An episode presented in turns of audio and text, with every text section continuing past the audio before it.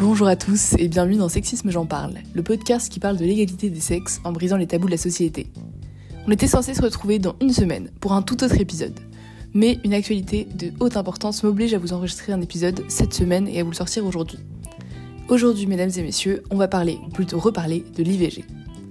On avait déjà parlé de l'IVG ensemble dans, l'épisode 11 pour être précis de la saison 1, dans l'épisode Campagne anti-IVG et Vélib parisien, sorti en juin dernier, qui parlait aussi beaucoup d'actualité. Euh, pour vous rappeler, c'était, euh, on avait parlé des mouvements anti-IVG et de leur campagne publicitaire non légale sur les Vélib. Donc c'était aussi euh, d'ailleurs un épisode très, très marqué par l'actualité.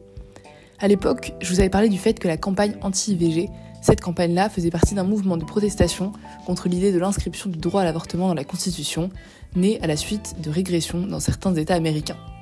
Emmanuel Macron a ainsi engagé en fin 2023 une révision de la Constitution pour réinscrire la liberté de recourir à l'interruption volontaire de grossesse. Sauf que des mots, des promesses, c'est bien beau. Moi j'attendais des actes avec impatience. Cette semaine, et plus précisément le 30 janvier 2024, un projet de loi constitutionnelle a été adopté par des députés lors d'un vote solennel à l'Assemblée nationale le mardi 30 janvier 2024. Ce dernier prévoit que, je cite, La loi détermine les conditions dans lesquelles s'exerce la liberté garantie à la femme d'avoir recours à une interruption volontaire de grossesse. Si ça, c'est pas une bonne nouvelle. Cette nouvelle, elle m'a donné foi en l'évolution du combat pour l'égalité des sexes cette semaine. Et même si c'est pas encore totalement gagné, hein, parce que je vous rappelle qu'une fois qu'il y a l'Assemblée nationale, il faut que ça fasse navette jusqu'au Sénat pour que tout le monde euh, bah, adopte la loi et si besoin qu'on la change, etc. Enfin bref, c'est pas encore gagné, mais c'est déjà ça. Je viens de vous dire d'ailleurs que l'IVG était nécessaire à l'égalité des sexes. Mais pourquoi je dis ça? Enfin, quel est le lien finalement? En gros, pour moi, le droit à l'avortement permet aux femmes d'être libres et de disposer de, leur corps, d'avoir la liberté de donner naissance, la rendant ainsi égale aux hommes qui, euh, eux, n'ont pas l'obligation de garder leur bébé, puisque d'ailleurs ils ne peuvent pas en avoir s'ils sont euh, nés de sexe masculin. Euh, au moment où j'ai eu l'idée de ce podcast, où j'ai ressenti le besoin de faire cet épisode, je me suis dit mince, ça veut dire que ça me sort de ma saison sur le sexisme au sein du milieu professionnel. Ouais, parce que l'IVG, monde professionnel, bah au début j'ai pas trouvé le lien tout de suite. Hein. Or, en fait, en y réfléchissant, je me suis rendu compte qu'il existe un lien presque trop évident pour que j'ai pu le voir entre le droit à l'avortement et l'égalité au sein du monde professionnel. Il est indéniable que le droit à l'avortement joue un rôle crucial dans l'égalité des sexes sur le lieu de travail. Selon une étude menée par l'Institut Guttmacher, désolé si je prononce pas bien, 75% des femmes qui ont eu recours à l'avortement l'ont fait parce qu'une grossesse aurait interféré avec leur travail, leur école ou d'autres responsabilités, et 61 étaient déjà mères et ne pouvaient pas se permettre d'avoir un autre enfant. Une autre recherche menée par l'Université de Californie a démontré que les femmes qui se sont refusées un avortement sont plus susceptibles de vivre dans la pauvreté deux ans plus tard par rapport à celles qui ont pu y avoir accès.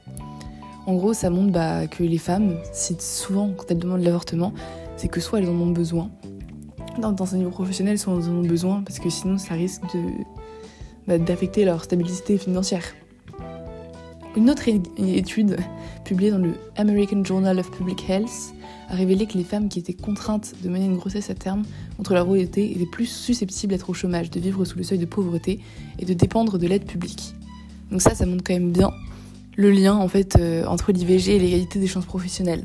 Parce qu'en gros, si on récapitule, euh, les femmes, elles sont les femmes et les hommes, qu'est-ce qu'il faut pour qu'elles aient une égalité professionnelle? Déjà qu'elles aient une égalité une égalité d'ailleurs d'avoir un enfant, de pouvoir disposer de leur corps que les hommes ont déjà, puisqu'ils, bon, pour le coup, ils n'ont pas vraiment la liberté d'avoir un enfant.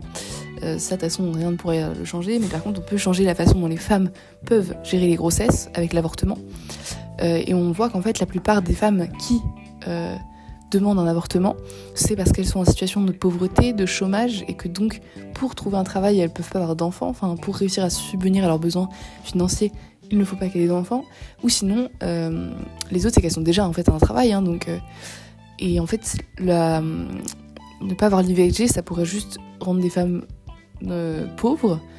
devoir d'ailleurs, si elles sont pauvres au chômage parce qu'elles sont en congé maladie, etc.